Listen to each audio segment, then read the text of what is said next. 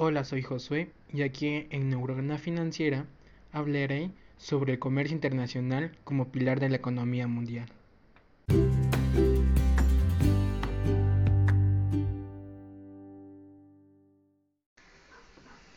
Para comenzar en el proceso de la internacionalización de un producto o de la misma empresa, es importante tener en cuenta las dimensiones y con ello la exposición a la cual se someterá el proceso de elaboración y manufactura de este mismo. Además de que independientemente de lo que se ofrezca, así como los riesgos y los costes al hacerlo, en vista de ello resulta necesario conocer cuáles son las ventajas que provoca el comercio internacional como punto número uno es mejorar la competencia ante otras em, empresas. Cuando se apuesta con este por los mercados internacionales, existe la posibilidad de encontrar nuevos proveedores y suministros que permitan ofrecer precios más razonables de los que hasta el momento se podían ver conocido. La generación de los puestos de trabajo tomando en cuenta que las empresas extranjeras, mediante la cual se establezca una relación directa para el empleo de una estrategia, esto podría conllevar a que la empresa disponga de nuevos cargos u ocupar dentro de la misma debido a aumento de trabajo. Atraer nuevos inversionistas es una de las posibilidades de, de lograr que se atraiga mejor cantidad de inversionistas. Cuando se tienen acuerdos con empresas internacionales, mejora la competitividad de la empresa y el valor de los productos. En tanto, el aumento de la productividad y mejores beneficios es a través de establecer una manera eficiente como los procesos mediante los cuales se emplean las estrategias de inversión en el comercio internacional. Es inevitable que no exista un aumento de la productividad en la empresa y por ende se obtengan mejores beneficios.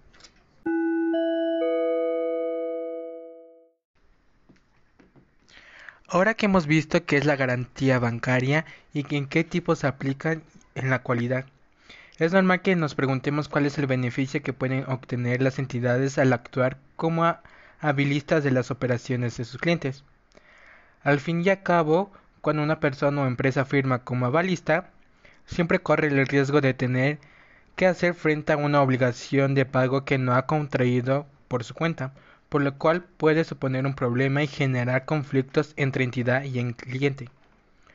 Por este motivo, las entidades bancarias reciben comisiones para ejercer como avalistas de sus clientes, algo completamente razonable dado el riesgo que, que estas compañías asumen al firmar la garantía bancaria. Otro punto importante para el comercio internacional son que las aplicaciones digitales amplían las posibilidades de negocio y magnifican la presencia en los mercados y facilitan también el acceso a los clientes y reducen los costos de transacción y publicidad.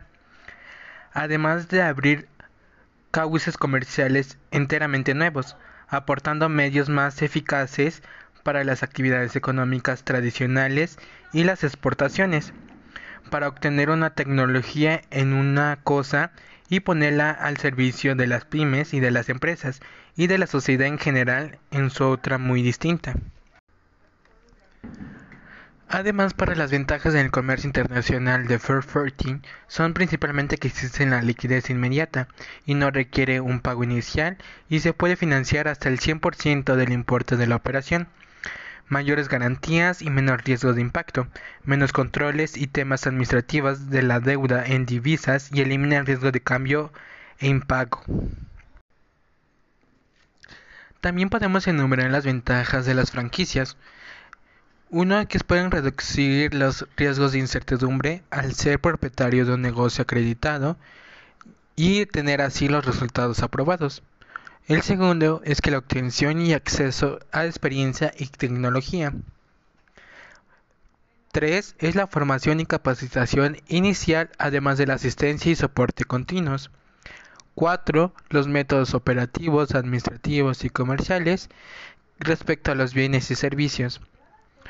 Otro punto y muy importante es la zona de exclusividad además de que el acceso a herramientas y programas de marketing y publicidad es muy fácil, sistemas de administración de control y evaluación que pueden ser continuos, acceso a la investigación y desarrollo de las nuevas tecnologías, además de que podemos tener nuevos métodos incorporados al negocio, acceso a las economías de escala, incremento en su prestigio personal al involucrarse en una red de negocios posicionada, la diversificación de inversiones o además de que también los recursos sean de acceso a esquemas de autoempleo, acceso a una intervención rentable y de bajo riesgo.